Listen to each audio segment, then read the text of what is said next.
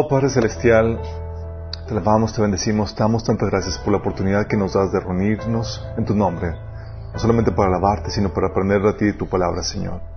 Que hemos pedido, amado Padre, que tú hables a través de mí, que cubres cualquier deficiencia, Señor, que despejes el ambiente espiritual, que tu palabra se pueda transmitir sin interrupciones y con toda claridad, Señor, con el poder de tu Espíritu Santo. Abre nuestro entendimiento, Señor, que podamos saber y comprender lo que tú tienes para enseñarnos el día de hoy, Señor. En nombre de Jesús. Bueno. Ok, hemos estado avanzando de forma cronológica con eh, esta línea de tiempo escatológica y vimos, hemos visto un montón de, temáticas, pero eh, a grandes rasgos vimos la era de la iglesia, cómo es y cómo termina, cómo la era de la iglesia termina en malas condiciones, ¿se acuerdan? Terminamos con un cristianismo caracterizado por cristianos no regenerados, con maestros que se introducen falsas doctrinas, um, y, eh, o sea, mal, en malas condiciones, habíamos platicado eso. Y en medio de esa situación llega y sucede el rapto. ¿Se acuerdan? Platicamos el rapto y comienza sobre la tierra el desenlace del gran engaño y la apostasía. Gran engaño para qué? Para encubrir lo que sucede, eh, lo que sucedió realmente en el rapto y también para poder posicionar al anticristo en el poder. Entonces da comienzo a ese, a lo que se llama principio de dolores. Principio de dolores de parto. Es una referencia que Jesús da en Mateo capítulo 24, que habla de cómo los dolores eh, van a ir en aumento, así como en un parto, culminando con el regreso de Cristo y su iglesia para conquistar al mundo eh, y pelear contra los ejércitos del anticristo. Eh, también durante este periodo de principio de dolores platicamos que van a suceder varias guerras. Vimos dos guerras, la guerra del Salmo 83 y la de Ezequiel 38, 38 39. Espero que estoy diciendo bien las, citas. 82, ¿verdad? Salmo 82. Gracias. Bueno, vimos todo eso, que es la primera guerra de Israel con los vecinos inmediatos y luego la segunda guerra con los vecinos más lejanos. Y también platicamos que de este tiempo eh, va a tomar una importancia relevante el tema de la inteligencia artificial y de los Nephilim, cómo se relaciona con, el anticristo, ¿se acuerdan? Y platicamos la vez pasada acerca de la gran ramera. ¿Quién es la gran ramera? ¿Y por qué Dios pone el tema de la gran ramera en el libro de Apocalipsis? Porque va a tener un papel importante en los últimos tiempos. Hoy nos toca platicar de el próximo gobierno mundial que va, que está por surgir. Sí, el próximo gobierno mundial. Um, quiero hacer un paréntesis para invitarlos a que vean la serie que hemos estado viendo estos últimos sábados, que habla acerca de los tiempos peligrosos. Y ahí platicamos cómo hay una agenda que se puede ver palpablemente con las noticias de la, de, que vemos a, nuestro alrededor, que va encaminada precisamente eso, a, posicionar a, la formación de este gobierno mundial para posicionar al anticristo en el poder. Ah, es una agenda que muchos le llaman conspiranoica. Bueno, nosotros no estamos basándonos solamente en noticias o en rumores, estamos basándonos en lo que la Biblia dice. Y la Biblia dice que efectivamente hay una conspiración. Eh, Segunda Tesalonicenses capítulo 2 habla acerca de eso. Y habla cuál es la agenda. El Señor nos está trayendo a la luz cuál es la agenda que el Satanás tiene para la humanidad y es esta. Quiere formar un próximo gobierno mundial. Y tenemos estas referencias, las referencias para este próximo gobierno mundial aparecen en varios pasajes de la Biblia. Vamos a ver algunos de ellos. Primero, es el pasaje del libro de Daniel. ¿Se acuerdan de este pasaje? Este es famosísimo, esta referencia. ¿No? ¿No se acuerdan? sí están leyendo la Biblia, ¿verdad? ok. Ok. Es Daniel capítulo 2 del 31 al 44. Les doy el contexto. Nabucodonosor había tenido un sueño y se despierta todo alebrestado pidiendo a los magos, asesores y demás consejeros que les digan el significado del sueño. Pero luego les pone una pregunta, les pone una condicionante para, eso, que ellos también digan qué soñaron. Si no lo dicen, cuello. Y pues Daniel y sus amigos se ponen a orar a Dios y Dios le revela el sueño. Entonces se presenta Daniel, salva a pellejo a todos los demás asesores y le da el sueño a Nabucodonosor y resulta que es un sueño que tiene que ver con los próximos gobiernos mundiales o imperios que iban a levantar sobre la tierra. Eso viene en Daniel capítulo 2 del 31 al 34. Vemos aquí Daniel explicando la imagen. Dice, tú, oh rey, veías, y aquí una gran imagen. Esta imagen que era muy grande y cuya gloria era muy sublime. Estaba en pie delante de ti y su aspecto era terrible. La cabeza de esta imagen era de oro fino, sus pechos y sus brazos de plata, su vientre y su muslo de bronce, sus piernas de hierro, sus pies en parte de hierro y en parte de barro cocido. Estabas mirando hasta que una piedra fue cortada, no con mano, e hirió a la imagen en sus pies de hierro y de barro cocido y los desmenuzó. Entonces fueron desmenuzados también el hierro, el barro cocido, el bronce, la plata y el oro, y fueron como tamo en las eras del verano, y se las llevó el viento sin que de ellos quedara rastro alguno. Mas la piedra que hirió a la imagen fue hecha un gran monte que llenó toda la tierra. Este es el sueño. También la interpretación de él diremos en presencia del rey. Tú, oh rey, eres rey de reyes, porque el Dios del cielo te ha dado reino, poder, fuerza y majestad. Y donde quiera que habitan hijos de hombres, bestias del campo y aves del cielo, Él los ha entregado en tu mano y te ha dado el dominio sobre, sobre todo. Tú eres aquella cabeza de oro. Después de ti se levantará otro reino inferior al tuyo, luego un tercer reino de bronce, el cual dominará sobre toda la tierra. El cuarto reino será fuerte como el hierro, y como el hierro desmenuza y rompe todas las cosas, desmenuzará y quebrantará todo. Y lo que viste a los de los pies y de los dedos en parte de hierro cocido, en parte de barro cocido y del alfarero y en parte de hierro, será un reino dividido. Mas habrá en, en el algo de la fuerza del hierro, así como viste el hierro mezclado con el barro cocido. Y por ser los dedos de los pies en parte de hierro y en parte de barro cocido, el reino será en parte fuerte y en parte frágil. Así como viste el hierro mezclado con el barro, se mezclarán por medio de alianzas humanas, pero no se unirán el uno con el otro, como el hierro no se mezcla con el barro. Y en los días de estos reyes, el Dios del cielo levantará un reino que no será jamás destruido, ni será el reino dejado a otro pueblo. Desmenuzará y consumará a todos estos reinos, pero él permanecerá para siempre. Ok. Aquí te menciona los diferentes imperios que iban a surgir. El primer imperio caracterizado por la cabeza de oro, que era el imperio de Babilonia. Y luego iba a surgir el segundo imperio, que es el imperio, eh, que es el caracterizado por la plata, que era la siguiente fase de, las, de la estatua, que es el imperio persa. Luego el imperio griego, que es el de bronce. Y luego el imperio romano, que es el de hierro.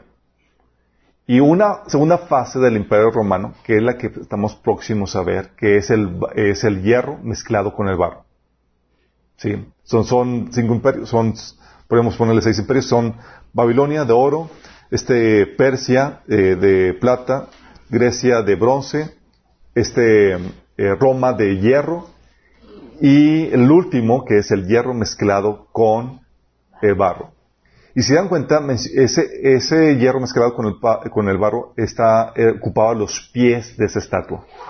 Que son, ¿cuántos dedos hay en, en los pies? Son diez en total que tiene que ver con el número de reyes, los diez entre los dos. sí, sí.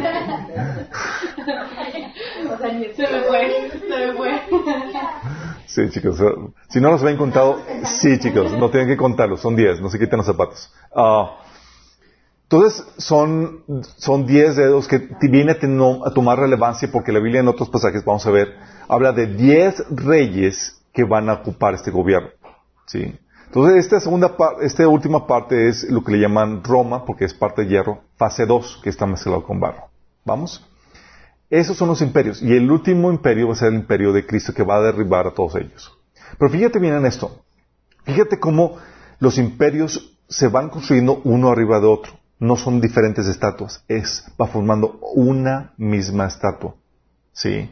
¿Por qué? Porque son los gobiernos eh, que el enemigo ha levantado sobre la tierra, sí, que no son de, no son de Dios. Dios los ha utilizado, sí, pero no son el gobierno de Dios sobre la tierra. El otro pasaje es el, el pasaje de Daniel capítulo 7, que es de la bestia horrible con diez cuernos.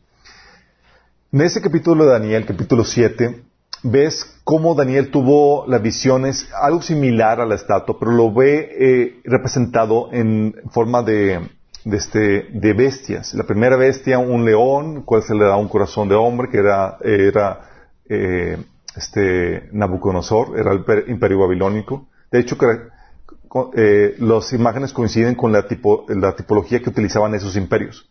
Babilonia utilizaba el león con, con alas y demás. Pero Daniel se enfoca en el último, en el último imperio, que es el próximo gobierno mundial que está por surgir. Versículo 7 dice, Luego viene visión de esa noche a una cuarta bestia, aterradora, espantosa y muy fuerte.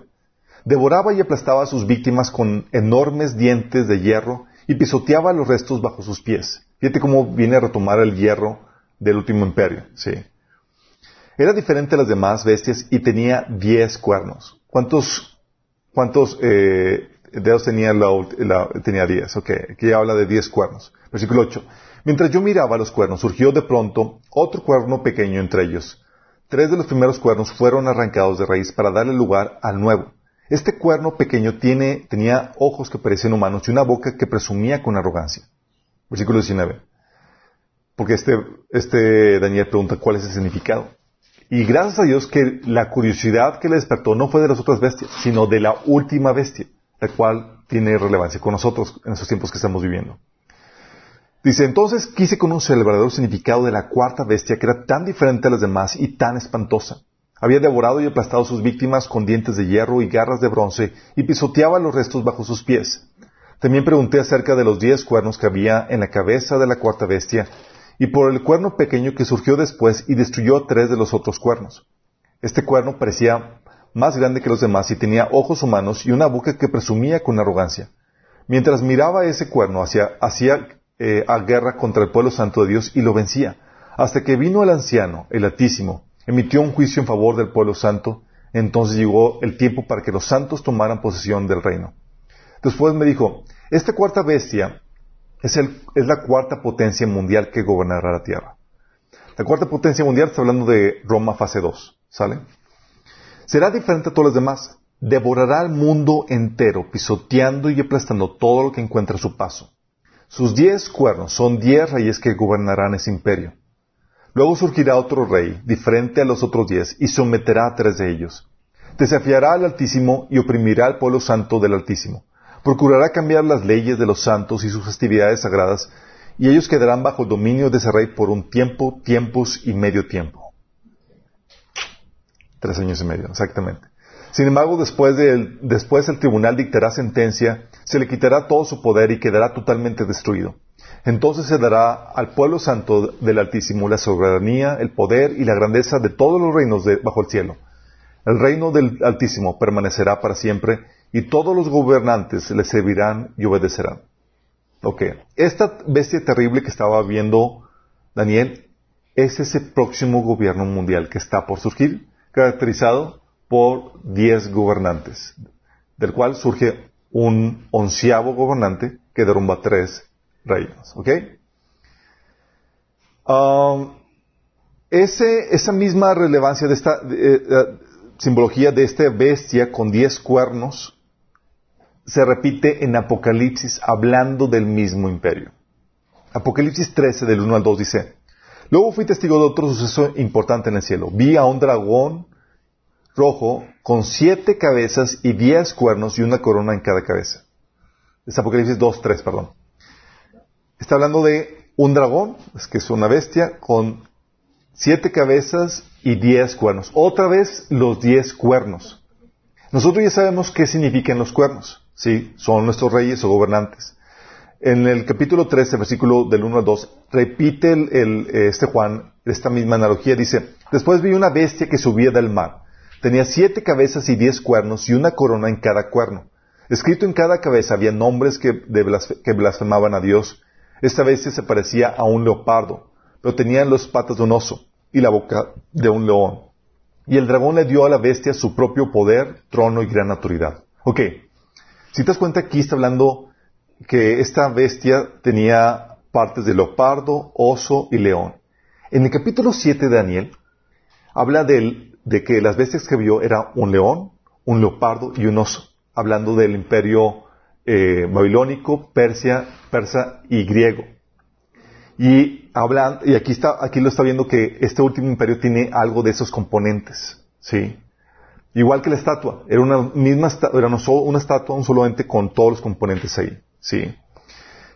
En el capítulo 17 de Apocalipsis, versículo 3, vuelve a hablar de este gobierno mundial, de esta bestia. Dice, entonces aquel ángel, el ángel me llevó en el espíritu al desierto y vi una mujer sentada sobre una bestia color escarlata que tenía siete cabezas y diez cuernos y estaba llena de blasfemias escritas contra Dios. Esta bestia, chicos, con las siete cabezas y los diez cuernos, es el próximo gobierno mundial. ¿sí? Que vio este Daniel en, en el capítulo 7 de su libro.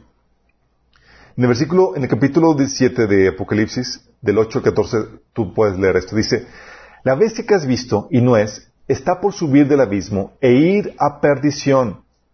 Y los moradores de la tierra, aquellos cuyos nombres no están escritos desde la fundación del mundo en el libro de la vida, se asombrarán viendo a la bestia que era, y no es, y será. Ok. Esta bestia dice que es una bestia. Daniel te dice, el, el ángel le dice a Daniel, estas bestias son reinos o reyes que van a surgir. Entonces, cuando hablas de bestia en la Biblia, tú sabes, ah, se refiere a reinos. ¿Vamos? Y dice que sale del abismo. ¿Cómo que sale del abismo? ¿Te acuerdas Daniel capítulo 10? Que, que, Daniel estaba orando y se tardó 21 días en contestar la oración. ¿Con quién, quién fue el que estorbó la oración? ¿Se acuerdan? El príncipe espíritu de Persia. Sí, el príncipe espíritu de Persia. Está hablando de detrás de esos gobiernos hay principados, hay entes, entidades espirituales. Bueno, aquí habla de que esta entidad espiritual que va a dar o que va a dirigir a este último gobierno mundial sale del abismo. En el abismo, ¿se acuerdan cuando estaban los, la legión pidiendo al Señor, no nos envíes al abismo? Sí, pidiéndole a Jesús que no, que no los enviaran allá, o no. Ahí están, no todos los demonios están libres, gracias a Dios, si no estaría la cosa muy terrible, y aún así está terrible, pero, eh, ahí están encarcelados los demonios por, cierto tiempo para luego ser liberados de acuerdo a los propósitos de Dios. Y aquí este, esta bestia o este, este principado va a ser liberado para poder levantar este, próximo gobierno mundial. ¿Sale? Dice, el versículo 9. Y esto para la mente que tenga sabiduría. Las siete cabezas son siete montes sobre los cuales se sienta la mujer. Y son siete reyes. Son siete montes donde sienta la mujer. Y sabemos qué onda con la mujer y con esos montes. Sabemos que es el Vaticano. Pero aquí cambia el otro. Dice, también simboliza siete reyes. Cuando la Biblia habla de reyes, está hablando de reyes o reinos. ¿Vamos? Cinco de ellos han caído.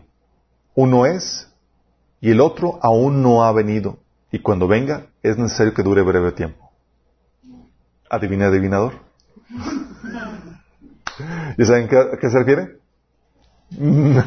claro. Siento que está cayendo la revelación aquí.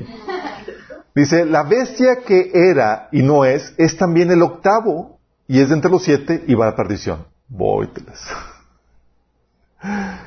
Y los diez cuernos que has visto son diez reyes que aún no han recibido reino, pero por una hora recibirán autoridad como reyes juntamente con la bestia. Estos tienen un mismo propósito y entregarán su poder y su autoridad a la bestia pelearán contra el Cordero y el Cordero los vencerá, porque Él es Señor de señores y Rey de reyes, y los que están con Él son llamados, eh, llamados y elegidos fieles. Ok, ¿qué onda con este acertijo que está, este complejo? Dice que los siete, las siete cabezas son siete reyes, cinco de ellos han caído, uno es y otro no ha venido. Y cuando vengan es el que venga breve tiempo. Y la bestia que era y no es, es también el octavo y es de entre los siete y va a perdición.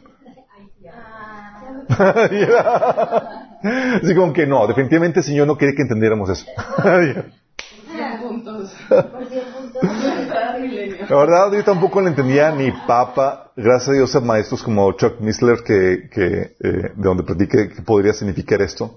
Vamos a descifrar el enigma. ¿Quieren? Sí. Ok, vamos a descifrarlo. Cinco han caído. Vemos que las cabezas son reyes o reinos. Y sabemos que no son los reinos de Judá o de Israel, no estamos hablando sino reinos del enemigo. Históricamente, ¿cuáles han, sido las potencias mundiales del enemigo? ¿Sí? Cinco han caído. Históricamente, cuando estaba, cuando estaba Juan recibiendo la visión, había cinco reinos mundiales que habían caído. Egipto, Asiria, Babilonia, Persia, Dio Persa y Grecia. ¿Vamos? Cinco han caído. Entonces, ah, entonces son reyes o reinos que son del enemigo, porque están, forman parte del sistema del enemigo. Y dices, ¿cuáles han caído? Cuando estaba Juan ahí recibiendo la visión, ¿cuáles habían caído? Esos cinco. Sí. Dice, uno es, ¿cuál reino estaba en vigor cuando Juan estaba recibiendo la visión? Roma. ¿Va? Dice, y otro no ha venido. ¿Cuál sería? Roma, fase 2, que es los pies de barro con mezclado con hierro. Ya, ya pudimos descifrar fácilmente la dicen, ah, pues claro, está bien fácil. Así es. Y la bestia que no es y, y que no es y también eh, que era y no es es también el octavo y es de entre los siete. Ok. Ok, em, es entre los que era, la bestia que no era, es también el octavo y es entre los siete. Ok, el anticristo, ¿se acuerdan que elimina a tres de los reyes y se convierte en el octavo? Sí, entonces está el octavo, pero dice que es de entre los siete. Era, era, no es y eh, vuelve a surgir. Um, era y no es y es de entre los siete. Vamos a ver, sí. Ok, dice que es el octavo es que es el anticristo, el gobierno del anticristo eh, surge de, de, los siete, de uno de los siete, sí, de uno de los siete que era, no es y va a surgir. Pregunta, ¿cuál de los siete imperios mundiales desapareció de la historia? Era, no es, ya desapareció, y se profetiza que va a volver a surgir. ¿Babilonia? No. Sí. Asiria, Asiria. Asiria, chicos, era un mito para los historiadores porque desapareció, sin dejar rastro alguno hasta su redescubrimiento. Sí. Entonces, ese fue Egipto, feneció su poder, sí este Babilonia siempre fue siguió siendo habitada. Ahorita lo puedes encontrar ahí con el gobierno de Irak, pero Siria así desapareció. Eh, Roma lo puedes ver en, en, este en la en Europa, sí, en, Italia y demás, pero Asiria uh, sí desapareció y se profetiza que podría volver a surgir. Y es aquí interesante porque si tú ligas esto con lo que vemos en Miqueas capítulo 5 del 5 al 6, ¿sabes cómo se le conoce también en ese pasaje al anticristo? Se le conoce como el asirio. Entonces, órale, entonces, pudiera ser que surgiera el anticristo del, de lo que sería Asiria. Pudiera ser, ¿sí? Entonces el anticristo es el octavo y es, de, entre los siete, ¿sí? De entre los siete porque surge de, un imperio que, había fenecido. Muy bien pudiera ser de, eh, de, Asiria, ¿sí? En ese sentido. Entonces eso nos ayuda a, a, descifrar este, este, este gobierno mundial. Sí. Vamos a ver algunas características de este gobierno mundial Características generales, chicos. Generales. Ok. Primera característica de este gobierno. Va a ser mundial. no habían venido, ¿verdad? No lo veían venir. Sé que no lo habían venido. ok, esto es importante que entiendas, chicos, ¿por qué? Porque hay unos que, eh, decían que con la Unión de la, con la Unión Europea ya era el gobierno de, y no es un gobierno regional.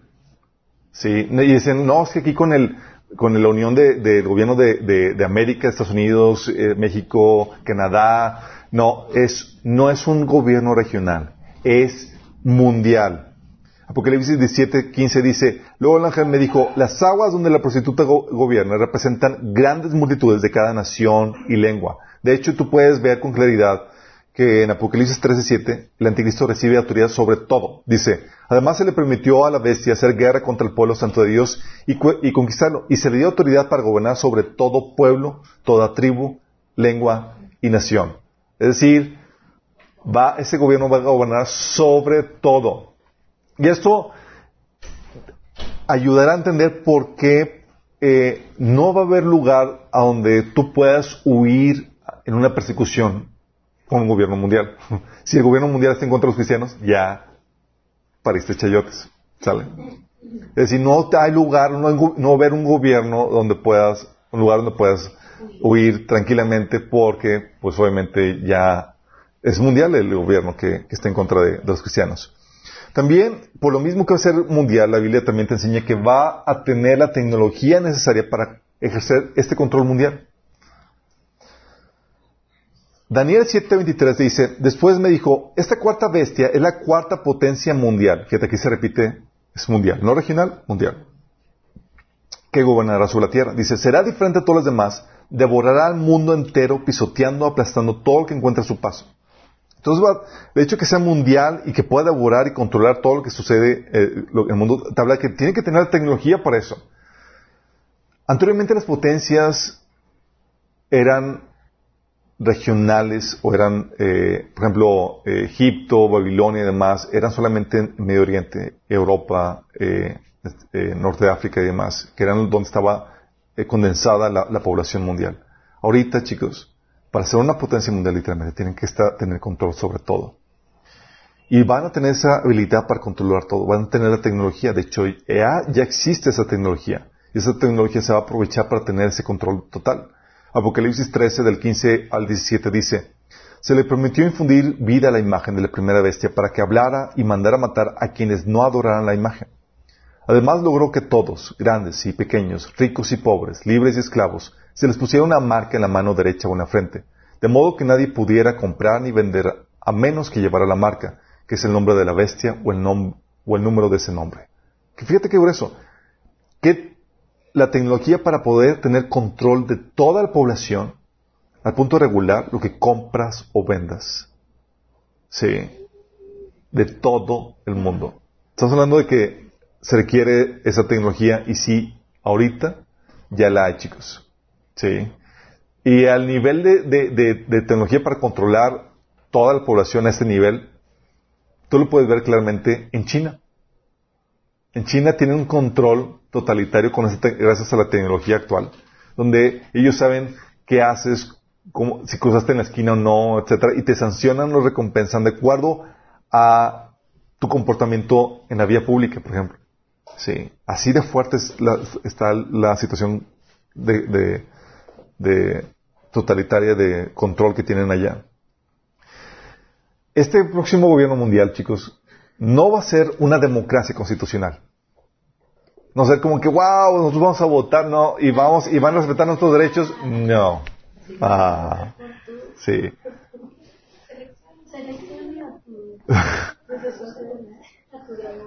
Fíjate lo que, o sea, nomás, fíjate las descripciones de este gobierno mundial. Dice en Daniel 17.9.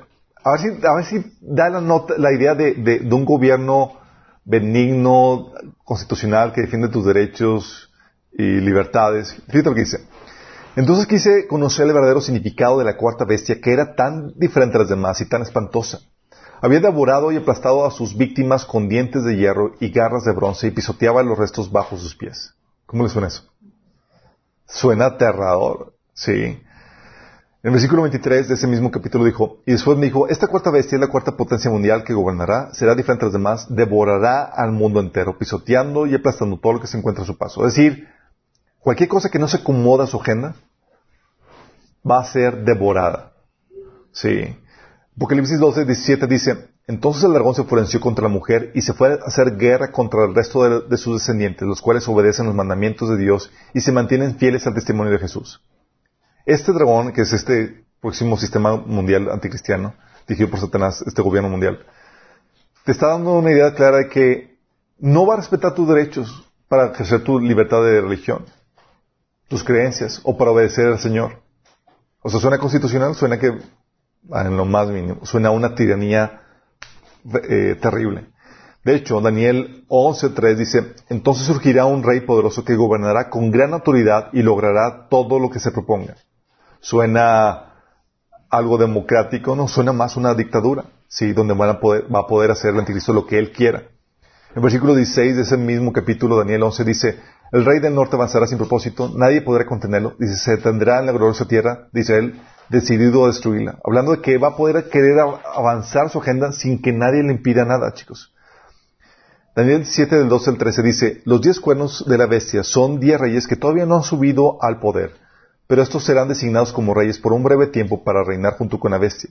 Los diez eh, estarán de acuerdo en entregarle a la bestia el poder y la autoridad que tiene. O sea, son diez reyes que se someten al anticristo. Hablando que el anticristo va a gobernar a través de, esta confederación de reyes y va a ser un gobierno totalitario. Y será la, la continuación o derivación del imperio romano. Aunque vamos a ver elementos de los reinos anteriores como habíamos platicado. Dice capítulo 13, versículo 2 de Apocalipsis. Esta bestia se parecía a un leopardo, pero tenía patas de oso y la boca de un león. Ahí ves reflejado al gobierno en leopardo, en el gobierno de Grecia, el, oso al gobierno, de Persia y el león ves al de Babilonia, porque es parte de ese mismo sistema del anticristo. Y el dragón le dio a la bestia su propio poder, trono y gran autoridad, a esta última bestia. Sí, el dragón. ¿Se acuerdan quién es el, dragón? En Apocalipsis 12 dice que es Satanás. ¿Quién es el príncipe de este mundo, chicos? El diablo. Pues nunca es Cristo. Ya lo habíamos resuelto eso, ¿verdad? ¿Se acuerdan? El Señor todavía no toma control o eh, posición de los reinos de este mundo. Ahorita todavía está dejando que el enemigo gobierne. Dando, ¿Por qué? Porque está dando oportunidad de que la gente vuelva a Él, se pueda arrepentir. Porque cuando Él viene, viene con espada y viene a la fuerza para imponer su gobierno. Y va, dice la Biblia en, Apocalipsis, en Mateo 13 que va a quitar a su reino todo lo que peca y ese pecado. Digo, todo lo que hace pecado y peca, ¿sí? Entonces, está dando un periodo de gracia por eso. Y la otra, chicos, característica de este gobierno mundial es que tiene dos fases. ¿Qué vimos el sábado? ¿Quién vio la aplicación del sábado? Dos fases, la primera y la segunda. Dos fases. La primera fase de este gobierno mundial es vas a encontrarte que en la Biblia enseña que es dirigida por el Vaticano y por una confederación de naciones de diez reinos. Sí, dice la Biblia que el poder político está conformado por una confederación de diez gobernantes. Apocalipsis 17, 12 dice, los diez cuernos que has visto son diez reyes que todavía no han comenzado a reinar, pero por una hora recibirán autoridad como reyes junto con la bestia. ¿Ok? Entonces, esos diez reyes van a recibir autoridad juntamente con la bestia. Van a ser once, aunque van a ser eliminados tres de ellos. Daniel 7, del 7 al 24 dice, Después de esto, en mis visiones nocturnas vi ante mí una cuarta bestia, la cual era extremadamente, horrible y poseía una fuerza descomunal. Con sus grandes colmillos de hierro aplastaba y devoraba a sus víctimas, pero luego, para luego pisotear los restos. Tenía diez cuernos y no se parecía nada a las otras bestias. Lo viene la explicación. la cuarta bestia es un cuarto reino que surgirá entre el mundo. Será diferente de los otros reinos, devorará toda la tierra y la aplastará y la pisoteará. La pisoteará. Los diez cuernos son diez reyes que saldrán de este reino. O sea, Daniel confirmando lo que Juan vio en profecía. Estos diez reyes que son estos diez cuernos. Habían platicado que algunos estudiosos creen por el pasaje de Daniel 2 del 31 al 35 que estos, reyes podrían ser Nephilim, ¿sí? Porque habla que se mezclarían con la, con la simiente de los hombres. Pudiera ser, hay que estar al tanto. Como quiera nosotros vamos a, vamos a verlo desde el mesenín, ¿sale? Uh, entonces va a ser una confederación de 10 reyes dirigido no por el anticristo, chicos. ¿Por quién? Por el Vaticano. ¿Cómo va a estar dirigido por el Vaticano? ¿Quién cabalga a la bestia, que es este gobierno mundial? ¿Quién está a cargo de ella? La mujer, la ramera. Porque dice 17 del 13 a 4 dice, el ángel me llevó en el espíritu a un desierto, ahí había una mujer montada en una bestia escarlata. La bestia estaba cubierta de nombres blasfemos contra Dios y tenía siete cabezas y diez cuernos. La mujer estaba vestida de púrpura escarlata y adornada con oros, piedras preciosas y perlas. Tenía en la mano una copa de oro llena de abominaciones y de la inmundicia de sus adulterios. Entonces, esta mujer es la que estaba controlando o montada al, a este último gobierno a este gobierno mundial. Y este gobierno mundial, chicos, en esta primera fase, que está dirigido por el Vaticano, está dirigido bajo el paradigma religioso, en donde, eh, por un paradigma religioso eh, diferente a la segunda etapa, que en este paradigma religioso el Vaticano une y mantiene bajo su mando las religiones y cultos paganos, cultos a deidades superiores. Es decir, todavía en el paradigma religioso de la humanidad está el rendir culto a algo superior. ¿Vamos? Dice Apocalipsis 17.5. Entonces, en el frente llevaba escrito un nombre misterioso, la Gran Babilonia, madre de las prostitutas y de las abominables idolatrías de la tierra. ¿Quién es la madre? Babilonia, que sabemos que es el Vaticano, está auspiciando el, todas las religiones paganas, idólatras de, de la tierra. Apocalipsis 9, 20 dice, el resto de la humanidad, y tú puedes ver que en esta primera etapa, la gente todavía sigue con sus religiones y adorando a sus propios dioses. Por eso te encuentras que cuando Dios empieza a derramar sus juicios, la gente todavía no se, no se arrepentía de algo. ¿De qué? De la idolatría. Dice Apocalipsis 9:20 en uno de los juicios de las trompetas. El resto de la humanidad, los que no murieron a causa de estas plagas, tampoco se arrepintieron de sus malas acciones ni dejaron de adorar a los demonios y a los ídolos de oro, plata, bronce, piedra y madera, los cuales no pueden ver, ni oír, ni caminar. Entonces, en esta primera etapa, la gente todavía sigue con sus religiones dentro de este gobierno mundial, pero unidas bajo la dirección del Vaticano. Y sin embargo, aunque están todas las religiones unidas, se persigue a los verdaderos creyentes. Apocalipsis 17:6 dice, vi que la mujer se había emborrachado con la sangre de los santos y de los mártires de Jesús. Así es como ha sido a lo largo de la historia. Ahora, ¿qué tal chicos? También ves en Apocalipsis 12, 17, hablando de este dragón, de este, este eh, gobierno mundial, dice, el dragón se enfureció contra la mujer y se fue a hacer guerra contra el resto de los descendientes, los cuales obedecen los mandamientos de Dios y se mantienen fieles al testimonio de Jesús. Aquí chicos, ¿cuántos fieles hay todavía? Gracias a Dios no vamos a estar aquí. Hay unos que sí se queden, pero ya saben lo que va a pasar, ¿sale? Bueno, a la par de este movimiento religioso ecuménico sincretista dirigido por el Vaticano, eh, que desprecia a los, que persigue a los verdaderos creyentes, va a surgir un movimiento contrario a este mover religioso dirigido por el Vaticano. Y va a ser dirigido por el falso profeta. Fomentando una religión fomentando el culto al falso Cristo. Dice Apocalipsis 13 del 11 al 13. Después vi que, de la, que de, la, de la tierra subía otra bestia, tenía dos cuernos como de cordero, pero hablaba como dragón. Ejercía toda la autoridad de la primera bestia en presencia de ella, y hacía que la tierra y sus habitantes adoraran a la primera bestia cuya herida mortal había sido sanada. También hacía grandes señales milagrosas, incluso la de hacer caer fuego del cielo a la tierra a la vista de todos. Imagínate el, tipo de engaño. Estos tipos de, manifestaciones sobrenaturales va a ser necesario para cambiar el paradigma religioso de toda la humanidad. De un paradigma donde se rinde culto a deidades superiores a un culto hacia el anticristo. Y este primer gobierno mundial, chicos, esta primera fase del gobierno mundial va a durar, ¿cuánto creen? Va a durar hasta la primera parte de, la tribulación. Sí. Posiblemente 3.5 si nos quedan, si nos que más. Porque sabemos que parte, eh, partimos y los siete años comienzan cuando el anticristo firma un tratado con, con Israel. Pero muy bien pudiera ya el gobierno mundial ser, eh, haberse formado desde antes. Dice, tú puedes ver esto porque eh, cuando están lo, um, porque es a la mitad de los siete años, chicos, donde el anticristo recibe todo el poder y toda la autoridad. Sí. Es la mitad cuando, de, los siete años cuando eh, se profana el templo. Antes de eso, tú te encuentras en Apocalipsis 11 del 1 al 3 que el templo está siendo resguardado por los dos testigos que están predicando de, de, Dios, de, de Cristo, eh, que posiblemente sean Moisés y Elías. ¿sí?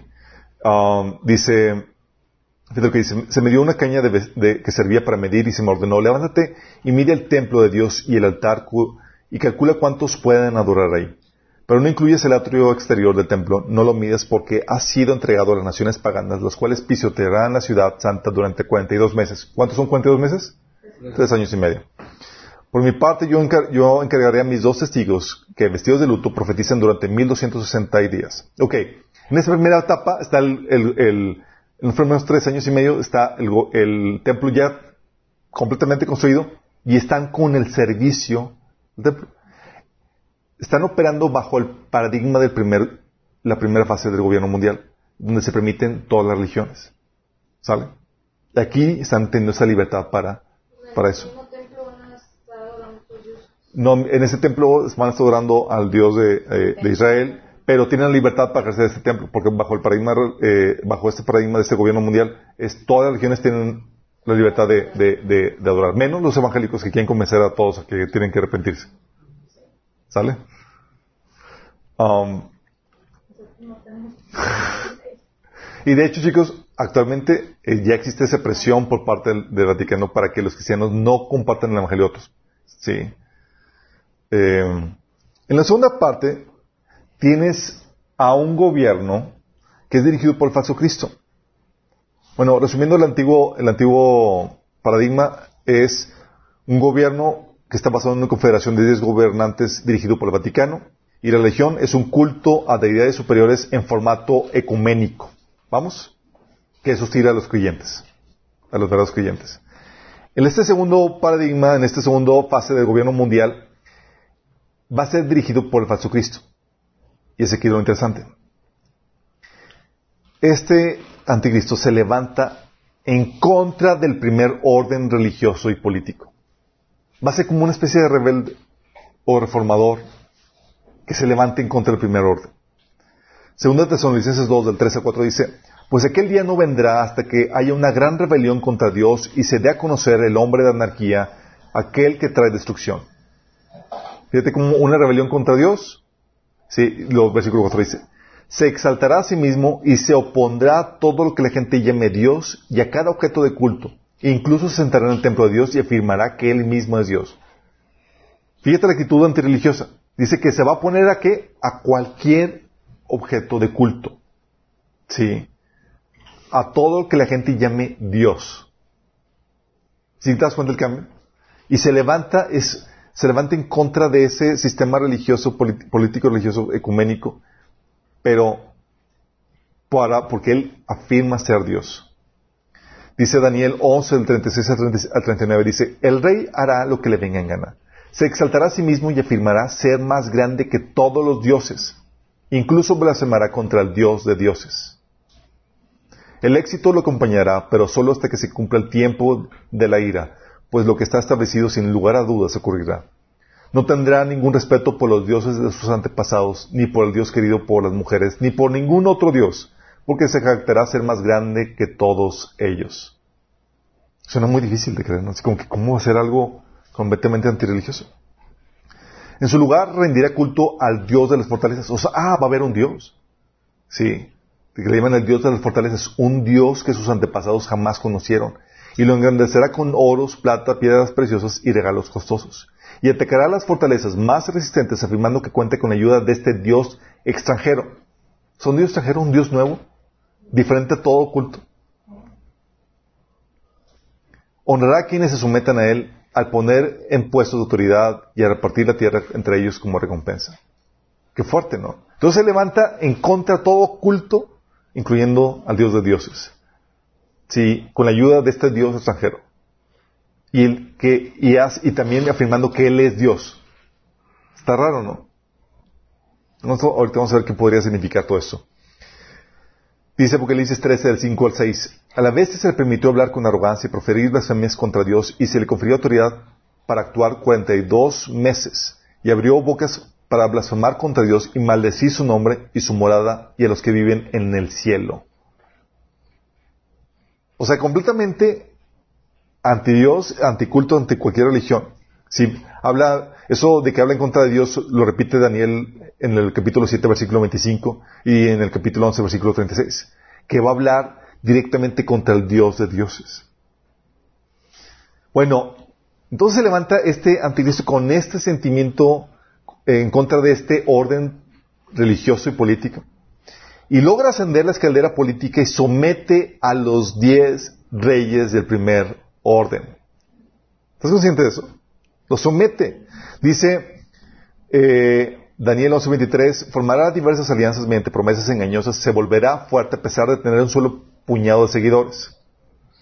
O sea, comienza con muy pocos seguidores. este, este, versículo podría ser una referencia específicamente a Antíoco de, de Epífanes, pero eh, muy posiblemente va a aplicar también al anticristo. Daniel 7 del 8 al 20, y versículo 24 dice, Mientras me fijaba en los cuernos, vi surgir entre ellos otro cuerno más pequeño. ¿Quién es este cuerno pequeño? El anticristo. Por causa de este fueron arrancados tres de los primeros. El cuerno pequeño parecía tener ojos humanos, una boca que prefería insolencias. Los diez cuernos son diez reyes que saldrán de este reino. Otro rey le sucederá, distinto a los anteriores, el cual derrocará a tres reyes. Entonces este, el anticristo surge después de que ya estén gobernando estos diez reyes y derroca a tres y los restantes se someten por la buena. Dice, um, dice Apocalipsis 17, del 16 al 17, dice que de común acuerdo, de común acuerdo los diez cuernos le entregarán a la bestia el poder que tienen de gobernar hasta que se cumplan las palabras de Dios. O sea, van a someterse a, este falso Cristo. Sí. Y dice el versículo, capítulo 11, versículo 39 de Daniel, dice, atacará las fortalezas más resistentes afirmando que cuente con la ayuda de este Dios extranjero. Honrará a quienes se sometan a él al ponerlos en puestos de autoridad y a repartir la tierra entre ellos como recompensa. Entonces, con la ayuda de este Dios extranjero, estaba conquistando y avanzando la guerra política y logra someter, ¿sí?, a estos diez reyes. Y les convenía eh, someterse, ¿por qué? Porque, eh, porque él los iba a honrar ayudándolos a mantener su posición de autoridad. ¿Sí? ¿Qué sucede cuando se levante contra esto y logra someter a estos reyes? Sucede que destruye el Vaticano, sede del orden religioso político anterior, y elimina todo vestigio del dicho orden. Apocalipsis 17, 16 dice, los diez cuernos y la bestia que has visto le cobrarán odio a la prostituta. Causarán su ruina y la dejarán desnuda, devorarán su cuerpo y la destruirán con fuego. ¿Estás consciente? Estás hablando de que este, el anticristo con esta eh, eh, confederación de, gobernantes o de reyes van a levantarse en contra del Vaticano y lo van a destruir. Daniel capítulo 7, 25 habla de que, de que no solamente va a hablar palabras contra el Altísimo y oprimir a los santos, sino que va a tratar de cambiar las festividades y también toda la ley, todas las leyes.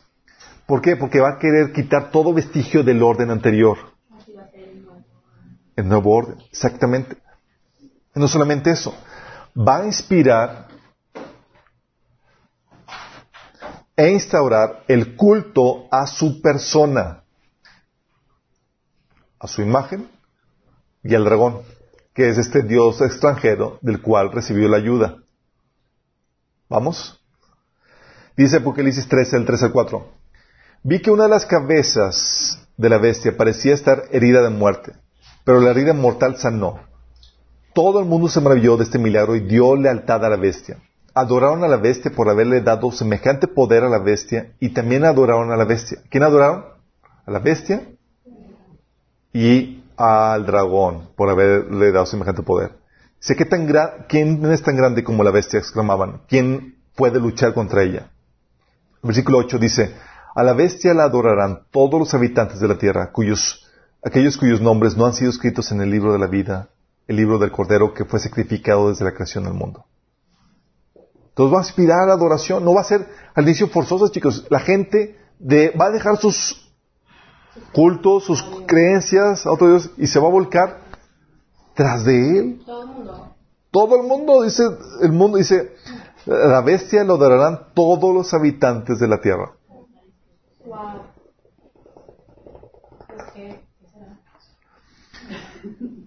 Y para luego enfor- enforzar el enforce para ¿Reforzar? no.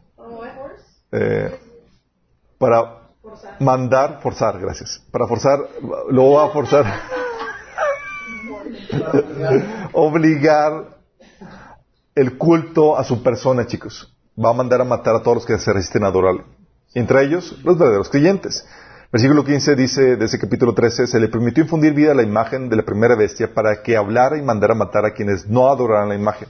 Y hemos platicado que la imagen va a estar fusionada con el anticristo. Eh, es ahí donde menciona la Biblia que ponen esta imagen, este avatar en el templo de Israel y rompe el pacto con la nación. ¿sí? Y manda matar a todos los judíos, además de todos los demás creyentes que no, que resisten a adorarle. Por eso dice el versículo 7 de ese capítulo, también se le permitió hacer guerra contra los santos y vencerlos. Y se le dio autoridad sobre toda raza, pueblo, lengua y nación. ¿Quiénes son los santos?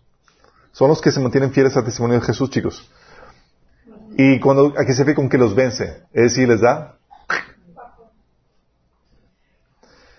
Esto, esto de que hace guerra contra los santos no solamente lo dice Juan en el capítulo 13, versículo 7 de Apocalipsis, sino que también lo dice Daniel en el, versículo, en el capítulo 7, versículo 21. Dice, mientras observaba, mientras observaba yo este cuerno libró una guerra contra los santos y los venció. Boitlas. O sea, ¿acaso teníamos duda que habrá querido decir eso? Sí, confirmado por varios pasajes. Entonces, sucede lo que habíamos platicado, que el anticristo se, en este orden, en, este, en esta segunda fase, se fusiona con la inteligencia artificial y toma control de la economía. Versículo 16 al 17 de este capítulo dice que eh, además logró que todos, grandes y pequeños, ricos y pobres, libres y esclavos, se pusieran una marca en la mano derecha o en la frente. ¿Quién logra esto? Este avatar, esta imagen fusionada con el anticristo. Dice, de modo que nadie pudiera comprar ni vender nada menos que llevar la marca que es el nombre de la bestia o el nombre de su nombre. Esta segunda parte, ¿cuánto dura, chicos? Esta segunda parte, esta segunda fase del gobierno. Tres años y medio, que es la segunda mitad de los siete años de la tribulación. Dice, versículo 5, a la bestia se le permitió hablar con arrogancia y proferir blasfemias contra Dios y se le confirió autoridad para actuar durante 42 meses. ¿Cuántos son? Tres años y medio. Versículo 25 de, del capítulo 7 de Daniel dice, hablará contra el Altísimo y oprimirá a sus santos y tratará de cambiar las festividades y también las leyes y los santos quedarán bajo su poder durante tres años y medio. Y dices, ah, pues un poquito. Mira, cuando estás, cuando tienes a un, al, mando del gobierno a una persona que, o sea, tirana, terrible, que tiene control de toda la población, es, se te va a hacer, sí, eterno, ese tiempo. Sí. Va a ser terrible. Y este, esta fase culmina cuando el anticristo dirige a la Confederación de Reyes a pelear la batalla más disparatada. A pelear contra Jesucristo. Y la iglesia. Apocalipsis 16 del 12 al 14, y fíjate lo que dice. El sexto ángel derramó su copa sobre el, el gran río Éfrates y se secaron sus aguas para abrir paso a los reyes del oriente. Y vi salir de la boca del dragón, de la boca de la bestia y de la boca del falso profeta tres espíritus malignos que parecían ranas. Son espíritus de demonios que hacen señales milagrosas y que salen a reunir a los reyes del mundo entero para la batalla del gran día del Dios Todopoderoso. Entonces, ¿quién los convoca? Los convoca el anticristo y el falso profeta. Sí. Y así como el dragón. Qué fuerte. Entonces, hablando que ellos, eh, el anticristo dirige a los reyes a pelear contra, el, el, eh, contra Jesús. Eso lo ves en Apocalipsis también 19, 19, que dice, vi a la bestia y el dos reyes de la tierra con sus ejércitos reunidos para hacer guerra contra el jinete del caballo y contra su ejército. Qué fuerte, ¿no? Entonces son dos fases de gobierno, chicos. La primera, dirigida por una confederación de reyes, de diez reyes, dirigida por el Vaticano, bajo un paradigma religioso de ecuménico sincretista donde se sigue venerando a deidades superiores. En la segunda fase, es un gobierno, eh, la confederación es dirigida por el anticristo, no por el Vaticano. Bajo un paradigma religioso donde el, donde se elimina todo culto a toda religión y se implementa un culto, primero voluntario, después forzoso, al anticristo. Y ambos hostiles a los creyentes. ¿Cómo pudiera ser todo este cambio, chicos? Está...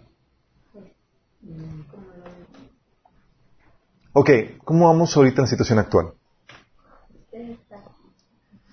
Usted está aquí, exactamente.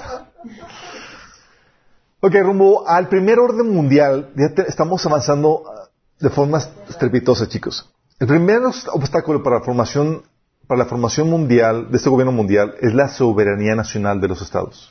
Sí, México supone que es un país soberano, Estados Unidos soberano. Todo, tenemos ahorita una comunidad de países soberanos. Pero esta soberanía se ha erosionado ya en gran manera con organizaciones transnacionales como las Naciones Unidas, los tratados internacionales. Eh, tenemos también ya la centralización de bienes y productos en unas cuantas compañías, como lo vimos, lo hemos estado viendo en los sábados anteriores. También tenemos la Agenda 2030 de las Naciones Unidas que programa, eh, que está programando el control mundial de todo. ¿Sí? Ellos quieren controlar el uso de tierra, energía, educación, salud, seguridad, información, etcétera. Sí, y no, y, las Naciones Unidas están programando ese control totalitario, eh, pero para llegar a eso, los, no puede lograrlo si, si, los sistemas nacionales no encajan en la nomenclatura, en las formas, en medición y todo eso. ¿Y sabes quién está impulsando esa homogenización de, de, procesos y de nomenclaturas? La ONU. La ONU y detrás de eso el Vaticano. Sí. Y entonces están tratando de homologarlo y, lo están poniendo bajo una meta en común. Y lo hacen bajo una cara bonita de sustentabilidad, del bien común, y utilizan la crisis, por ejemplo, del calentamiento global, la pobreza, el terrorismo, para poderte vender este gobierno mundial. Sí. Tenemos problemas transnacionales como el calentamiento mundial, que lo están queriendo utilizar para poder avanzar. Dices, oye, como el calentamiento eh, mundial trasciende las fronteras eh, estatales, se requiere un gobierno mundial. El crimen internacional también es otro, es otro que trasciende las, fronteras. Y así. Por eso están, han promovido bloques como la Unión Europea, el Mercosur, etcétera, para tratar de formar esos gobiernos regionales que podrían facilitar el paso a un gobierno mundial. De hecho, Sabemos que se van a, formar esos, esos, gobiernos regionales porque este gobierno mundial va a estar dividido en 10 regiones dirigidos por 10 reyes, 10 gobernantes. De hecho, no sé si has checado algunos artículos en, Internet, el Club de Roma, que es el club de la élite así económica y demás, ya dividió el mundo en 10 regiones. dices, oye, pues, ¿y qué falta para que se unan todas las naciones? ¿Qué faltan? Algunos políticos dicen que lo que falta es que surja una amenaza del espacio exterior para unir a todas las naciones. Sí. Entonces tenemos que ya se está trabajando para esto, dando una conciencia de que se requiere un gobierno mundial. Se están tratando de erosionar las fronteras. Sí. Ahorita muchas personas creen que las fronteras de los países son innecesarias y que no debe haber.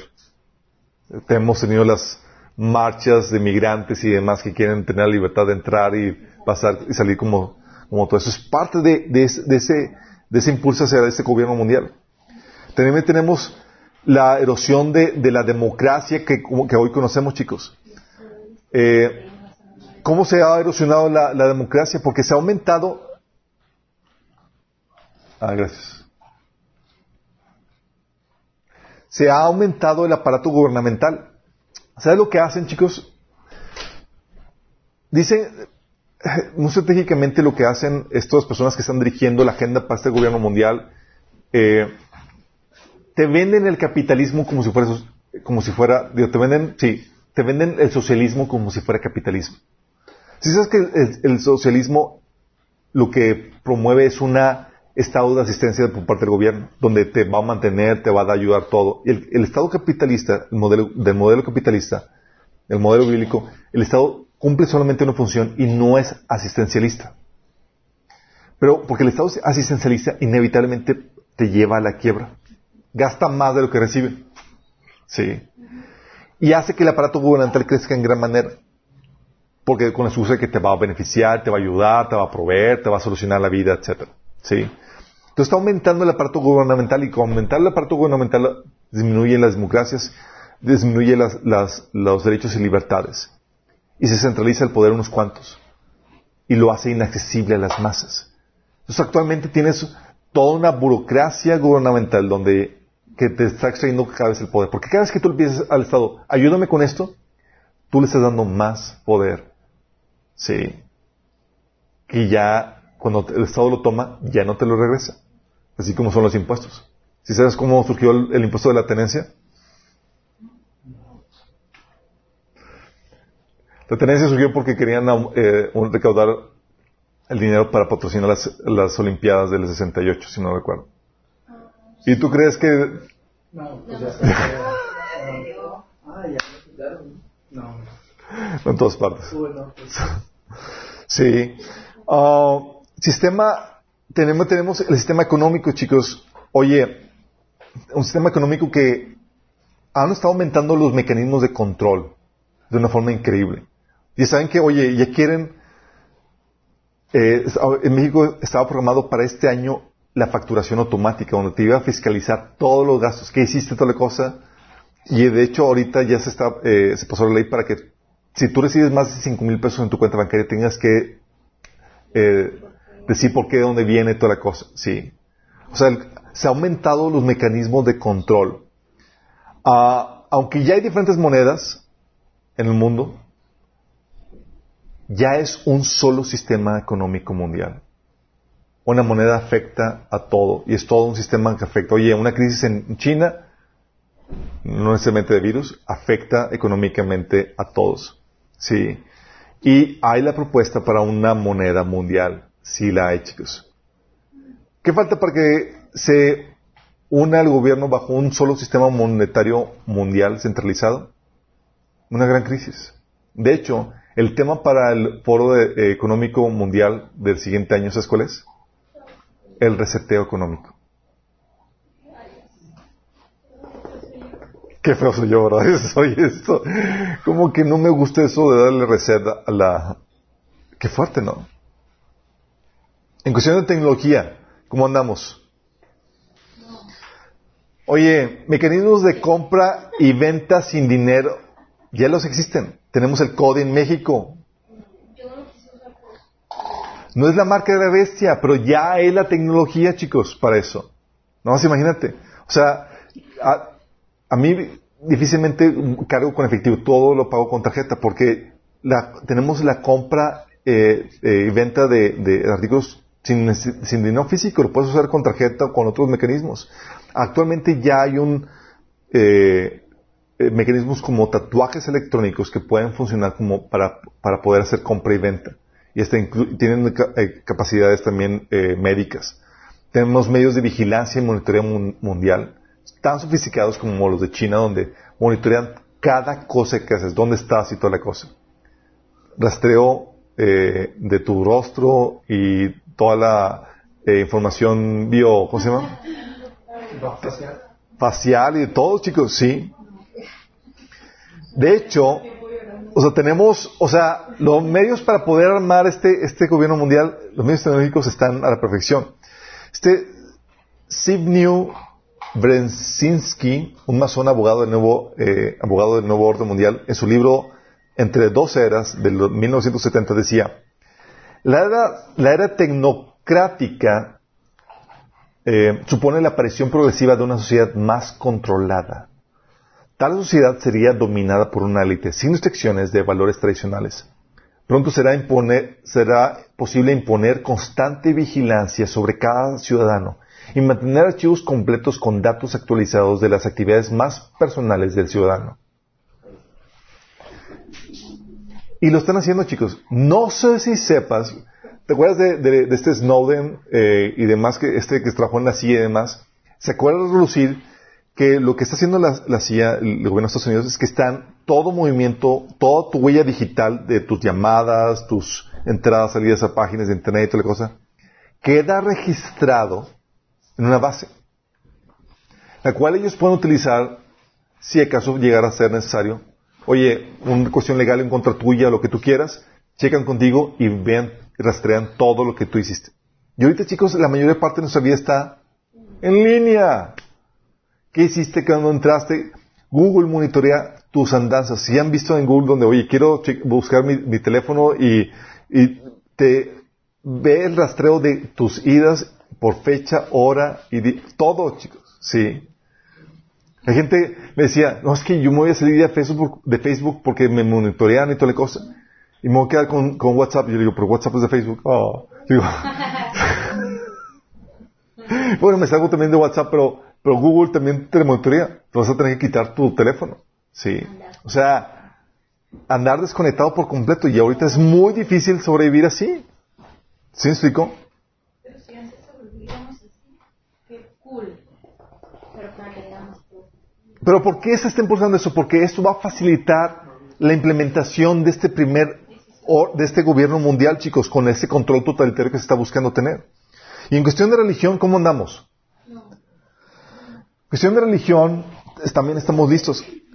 ¿Sabes que una de las principales religiones que han surgido eh, es la fe Bahá'í? Sí, que es una primera hermana de la nueva era, que promueve su...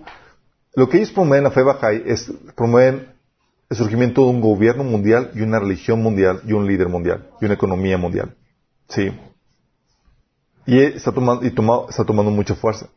El Vaticano está con su movi- movimiento ecuménico a todo lo que da, promoviendo la unión de todas las religiones y también impulsando un gobierno mundial. Tú ves lo que está haciendo el Vaticano y dices, nos estamos perfilando a la primera fase del gobierno mundial. De hecho, eh, este el Papa Francisco llamó, eh, estaba proponiendo la formación de un nuevo sistema de gobierno mundial que pueda resolver los problemas climáticos del mundo. Sí. Ahí les puse los links con los artículos. El Papa así no eso. De hecho, tal así que el, el Papa estaba tratando de impulsar el gobierno mundial en diferentes ep- episodios. Cuando, por la cuestión climática, se acuerdan que los países se estaban, se estaban reuniendo.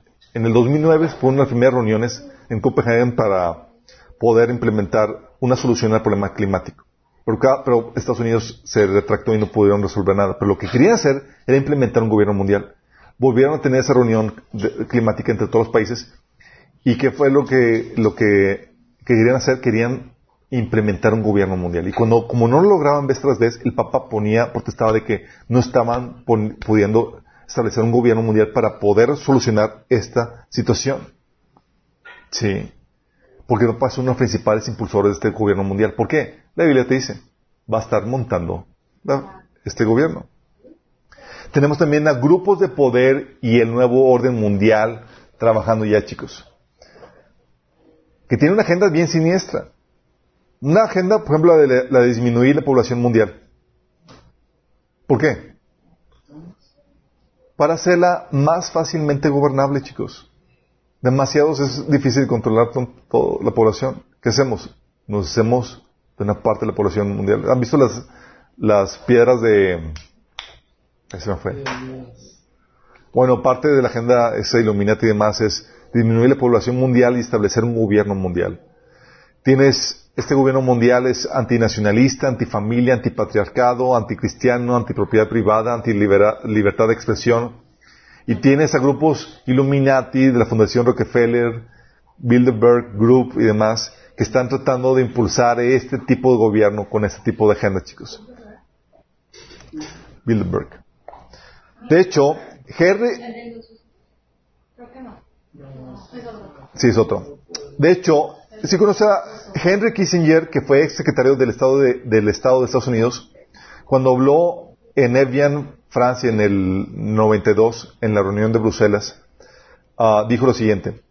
Hoy los estadounidenses se indignarían si las tropas de, la ONU entraran a, a Los Ángeles para restablecer el orden. Mañana ellos estarán agradecidos. Esto es especialmente cierto si se les dijera que existe una amenaza externa del más allá, ya sea real o promulgada, que amenaza nuestra propia existencia. Es, Entonces, cuando todos los pueblos del mundo suplicarán a los líderes mundiales para liberarlos de este mal, lo único que todo, que todo hombre teme es lo desconocido. Cuando se presente este escenario, los derechos individuales serán cedidos voluntariamente por las, para la garantía de su bienestar otorgado por un gobierno mundial. ¿Están trabajando en eso, chicos? Esa agenda profética donde habla la Biblia que va a haber un gobierno mundial con, basado en una confederación de, de reyes dirigido por el Vaticano, nos estamos dirigiendo para allá a toda velocidad. Dice David, David Rockefeller, estamos en el filo de una transformación global. Todo lo que necesitamos es solo una crisis mundial perfecta y el mundo aceptará el nuevo orden mundial. ¿Y si huelen, chicos, la crisis en el horizonte? Ah, bueno, eso es la cena. Pero también en otro caso, David, eh, David Rockefeller en la reunión de Bilderberg de, del 91 dijo, estamos agradecidos al Washington Post, New York Times, Times Magazine y otras grandes publicaciones cuyos directores atendían a nuestras reuniones y respetaban sus promesas de guardar discreción por casi 40 años. Hubiera sido imposible para nosotros desarrollar nuestro plan para el mundo si hubiéramos sido objeto de los reflectores del, público durante esos años. Pero ahora el mundo es más sofisticado y preparado para marchar hacia un gobierno mundial. La soberanía supranacional de la, élite intelectual y de los bancos mundiales es preferible a la autodeterminación nacional practicada en siglos anteriores. ¿Estás consciente? Es hacia donde nos dirigimos, chicos. Sí. Y esta agenda ecológica, y esta agenda, chicos, tiene mucho que ver, o este próximo gobierno, mundial están tratando de impulsarlo mucho con la agenda ecológica. ¿Quién de aquí extraña las bolsas de plástico en los supermercados?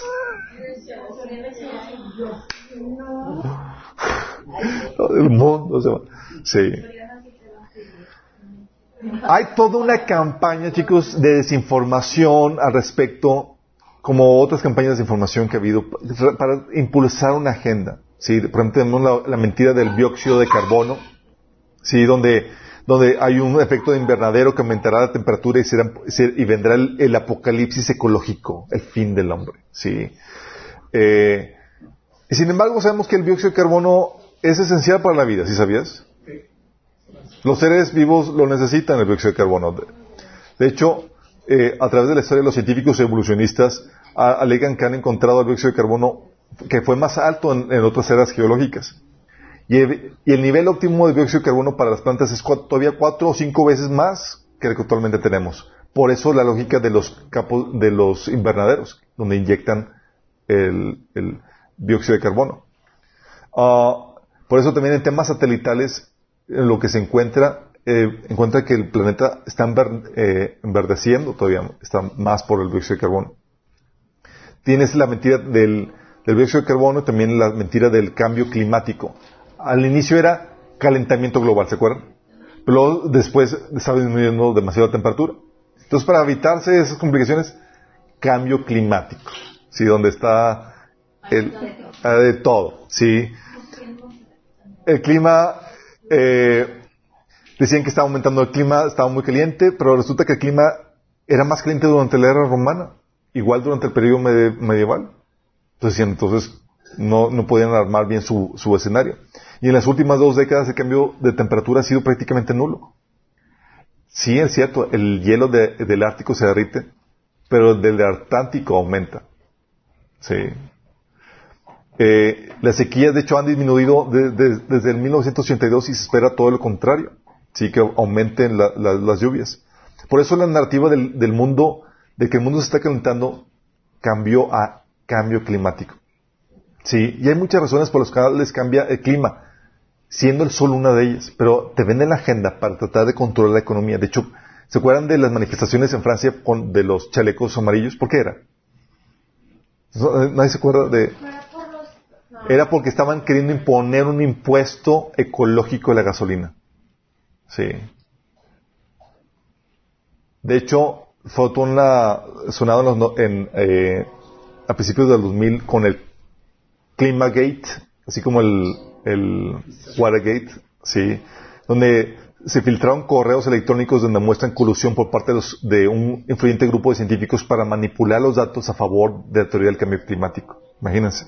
Sí. Y otras mentiras que surgen, pero si te tragas la mentira del cambio climático, aunque ¿Sí saben por qué se está dando el cambio, el cambio climático? No tiene que ver con, con el uso de, de, de, de fósiles, de combustibles fósiles y nada de eso. ¿Sabes qué tiene que ver con el cambio climático? El cambio climático, según la Biblia, es por el pecado de la gente. A mayor pecado, mayor instabilidad ecológica y demás. Eso lo vimos en, vimos un estudio eh, al respecto, lo tenemos ahí publicado. Pero si te traga la, mentira de que el cambio climático es producto del- de, de nuestra huella de carbono eh, en la Tierra, la solución que te van a vender no va a ser un arrepentimiento como la Biblia te enseña, sino al régimen del anticristo, este régimen, este gobierno mundial. Por eso, como les comentaba en el Tratado de Copenhague en, en el 2009, lo que querían hacer era, como solución al cambio climático, un gobierno mundial. ¿Y lo que quieren hacer, chicos? Nada más Estados Unidos no se echó para atrás. En el 2015, el Papa, queriendo presionar, sacó lo que nunca, una encíclica para hablar de clima. Una encíclica. ¿Qué tiene que ver el Papa hablando de esos temas? En el 2015 se quedaron el Tratado de París por el cambio climático donde querían eh, eh, otra vez otro intento para formar gobierno mundial eh, utilizando también un impuesto sobre el, sobre, eh, el uso de combustibles fósiles. Y el Papa condenó el fracaso de, esa, de ese tratado, de, esa convención, eh, porque no llegaron a, a- formar un gobierno mundial que pudiera darle solución al cambio climático. Es una narrativa apoyada por el Papa, chicos, esta, la del cambio climático. Y muy bien puede ser utilizada para formar este próximo gobierno mundial. Bill Gates, de hecho, está proponiendo la reducción de la población para dar solución al cambio climático. Si han visto las conferencias de TED. Tienes que, por parte de la ONU, tenías la, que se- en el 91 se formó la Agenda 20, tre- eh, 2021, que ahora se convirtió en la Agenda, Agenda 2030, que es para el desarrollo sustentable y el gobierno, y para la formación de un gobierno mundial que permite este gobierno, este eh, desarrollo sustentable ecológico. Y te lo venden bien bonito. Su meta es poner fin a la pobreza mundial, poner fin al hambre, a la desnutrición, promover una, una una vida sana, el bienestar, una educación inclusiva, igualdad de género, disponibilidad de agua, energía sustentable, todo, así, paraíso en la tierra. ¿Y quién no quiere eso? Pero a cambio quieren tu alma. Porque cuando quieren resolverte y darte todo eso, lo que necesitan para, dar, para dártelo es controlar todo. Y en realidad eh, la Agenda 2030 es el inventario y control de toda tierra, agua, minerales, animales, construcción, medios de producción, energía, educación, información y todos los humanos de la tierra para poder hacer eso. Ellos van a dictar todo como debe ser en su ideal. Y ya se ha estado implementando en varios países. La Agenda 2030. Tienes, por ejemplo, en países que era- eran en Australia donde tenías tú, por ejemplo, tu, eras un, eh, un caso de una persona que era- tenía sus ovejas y demás y tenía un árbol enorme ahí en su pasto, en su pastizal donde pastoreaba su- sus ovejas y quería tumbar el árbol de su, de su prado y lo tiró y la multa porque tienes que pedir permiso porque estaban afiliados a esta Agenda 2030. Sí. Tienes que pedir permiso para un montón de cosas porque ya no tienes el control, porque ahora ellos son los que supervisan que esta agenda se haga realidad. Y esa agenda involucra todo, ¿sí? Lo que comes, lo que, lo que enseñas, aún como padres. Y este es parte de la agenda para este próximo gobierno mundial, chicos. Ah, entonces, ¿cómo estamos en ese sentido? Vamos marchando a paso veloz. Sí. ¿Cómo vamos con rumbo a la segunda, al segundo orden, la segunda fase? ¿Han visto avances en la segunda fase? Lo vimos el sábado, exactamente. Primero, Entonces vemos que la primera fase se impone este gobierno mundial, que es el nuevo orden mundial. ¿Vamos? La segunda fase es una, es una agenda contra este gobierno mundial donde el anticristo conquista este gobierno mundial según esto para reformarlo, con su nueva ideología, con su nueva religión. ¿Vamos? Bueno, en esta segunda fase tienes que ya se está exponiendo más y más el nuevo orden mundial, chicos. Como nunca. Antes éramos nosotros los, los, los acá raros porque conocíamos la profecía bíblica y, pero ahorita ya, o sea, se sabe y es ya de, conocimiento público que hay una élite iluminante satánica pedófila que quiere monopolizar el poder y perpetuarse en él. Hay que todo eso. Sí, ¿a poco no? sabemos que, oye, se sabe que cada vez es más abierto que son responsables de terribles injusticias, corrupciones, y crímenes contra la humanidad. Y que crean crisis para avanzar su agenda totalitaria. También que esclavizan y monopolizan, manipulan al hombre por medio del gobierno, eh, sistema financiero, religiones, entretenimiento, etc. Y ellos perpetúan las problemáticas e injusticias que, acogen a la, a la humanidad. Tienes que estar más abierto, más expuesto a esto. Entonces, a la parte que está formándose el gobierno mundial, tienes a un grupo que se está, lo está denunciando. ¿Sí? ¿Por qué? Porque primero se forma uno y luego le sigue el otro. Pero tienes que, los grupos que lo están denunciando no, solamente son los cristianos, sino que son grupos de la nueva era que están haciendo esta denuncia. Grupos de la nueva era haciendo esta denuncia. Tienes el, varios grupos, movimientos como el movimiento de, la verdad, um, movimiento de la verdad, que es el Truth Movement, que es el nombre adoptado por organizaciones que cuestionan la, versión oficial de los atentados del 11 de septiembre de 2001. ¿Sí han visto las documentales de ese tipo de...? Sí. Que proponen que fue un trabajo del Estado profundo diseñado para darles a ellos más poder a costa de los ciudadanos. Sí. Bueno, este movimiento de la, de la, de la verdad está dominado por, por, personajes de la nueva era. Zeitgeist, ¿alguien vio el documental?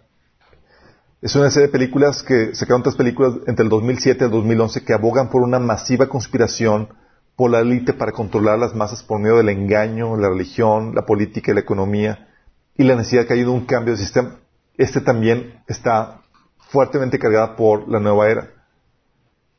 Q o Quanon, si lo, si lo han escuchado. Lo han escuchado todavía más. Son, según eso, son personas del ejército y la administración de Trump que están liberando de forma cifrada información en cápsulas informativas en varias, en varias eh, formas en la, en la red, que exhiben al Estado profundo y sus avances contra ellos. Noticias como que, oye, liberaron a un montón de niños que estaban siendo abusados por los pedófilos y que ya se están metiendo a la cárcel a otras personas, como el caso de él en el show de, de que dirigía el Ellen degenera, degenerada. Y demás, y dices, oye, y están sacando informes de que, oye, es que estaba involucrada con una red de pedófilos y ya, ya la apresaron y demás. Eh, bueno, todo eso eh, Q es un movimiento dominado por la nueva era, chicos. Y hay otros, ¿sí? Hay otras producciones documentales y demás que han salido recientemente que analizan y exponen la existencia de cabales en la política, en la religión, en el entretenimiento, eh, élites con agencias, eh, con agendas secretas que trabajan en perjuicio de, las personas. Y hay montón de documentales que sacan de ese tipo de cosas, sí. Pero ¿sabes quiénes son muchos los personajes que apoyan este movimiento? Son personajes de la nueva era y de la teosofía, que también son de los de los de la nueva era. Teosofía son movimientos satánicos, chicos, que están acompañando, están promoviendo, están exponiendo el nuevo orden mundial. Dices, ¿cómo está la cosa? ¿Por qué? Lo vimos, ¿se acuerdan? El sábado. Han platicado que, oye, Satanás, echando fuera a Satanás. No, no es Satanás echando fuera a Satanás. Y habíamos sacado el ejemplo de, de, la, película de los increíbles, ¿se acuerdan? ¿Qué es lo que hacía el, el, malito de la película de los increíbles? La primera. Decía, creaba al enemigo para él destruirlo y convertirse en el héroe. Y el enemigo está siguiendo la misma fórmula. ¿sí? Está creando un orden, un primer orden mundial represivo y demás para poder después él derrotarlo y él convertirse en el héroe. Sí. Lo interesante caso es que estas personas, para estos grupos de la nueva que están, están uniéndose en contra, denunciando a este, eh, a este orden mundial, para ellos la religión, el cristianismo incluido, es parte de dicho sistema de control. Entonces dicen, oye, el nuevo orden mundial, toda cosa, bueno, también la religión y los cristianos. Porque para ellos las religiones fueron creadas por este cabal para controlar y oprimir a la humanidad. Todas las religiones. El sistema del Dios judío cristiano, para, según ellos, es eh, gobernado por la cabal iluminante que debe ser derrocado. Según ellos, lo que más teme esta cabal, esta élite que está gobernando, que está, que está eh, vinculada con el Vaticano, es que los seres humanos despierten a la realidad de que ese sistema, de este sistema que los esclaviza, la Matrix, y que alcancen su potencial de llegar a ser dioses. Entonces aquí ves, en este movimiento, chicos, ves, por un lado ves el Vaticano uniendo todas las religiones, primer orden mundial, ¿sí? y a este que está denunciando a este primer orden mundial que es antirreligioso y que está diciendo que tú eres Dios. ¿Estás consciente? Que este sistema está esclavizando al hombre para que no, para manipularlo y para que no alcance su potencial de llegar a ser dioses. Así que lo oprime, oprime al hombre impidiéndole alcanzar ese potencial de, deificación. Luego tienes, imagínate, tienes evangélicos uniéndose con el Papa. Entonces ya se perfilan a que evangélicos conjuntamente con católicos, ahí van juntos para ser eliminados en ese orden, en ese primer orden mundial. Si saben de líderes evangélicos ya que han echado sus lazos con el Papa, ¿tú crees que era casualidad? No. Es, los ponemos dentro de la misma caja para atacarlos todos juntos. ¿Vas entendiendo? ¿Cómo, cómo, cómo? ¿Cómo? Es, oye, habíamos platicado el sábado pasado que el Papa es, el Papa es fácilmente identificable con este cabal élite porque tiene muchos símbolos masónicos y demás. Tiene, está, ya está posicionado que los líderes están, están involucrados con la pedofilia y demás y que son parte de esta cabal, de esta élite. Así es. De hecho, dicen que muchos que es el falso profeta. No lo es. Este el falso profeta va a ser otro. Pero, el, en medio de esta situación tienes a líderes religiosos, Luis Palau, está este, eh, Joel Austin, eh, Billy Graham, este, este Benny Hinn, entre otros, que estrechando lazos con el Papa, diciendo que, hablando lo mejor de, de ellos, ¿sí? ¿Qué es lo que sucede? El enemigo ya lo está colocando dentro del mismo, que es, son parte de esa misma élite cabalística que está queriendo controlar, manipular a toda la, a la gente. Para ellos, entonces, la religión es un sistema represor juntamente creada por este sistema cabalístico para controlar a la gente e impedir que alcance su potencial de, ser, de, llegar, de llegar a ser dioses. ¿Cómo? Los llevan a que rindan culto a otros dioses en vez de darse cuenta que ellos mismos son dioses. ¿Vas entendiendo? Entonces, ves cómo actualmente se está, se está perfilando la ideología que une a todas las religiones bajo, bajo la, la, el liderazgo del Papa, pero al mismo tiempo la ideología antirreligiosa que muy bien estaría adoptando el anticristo para derrocar ese orden. ¿Vamos? A la par. Así es, a la par. Ves que uno va surgiendo y ves que el otro va atrásito de, de él. ¿Sí? Y lo interesante caso, chicos, es que esta este grupo, este movimiento de la nueva era que está denunciando este primer orden mundial que va a surgir, cree en alianzas omnis. Omnis.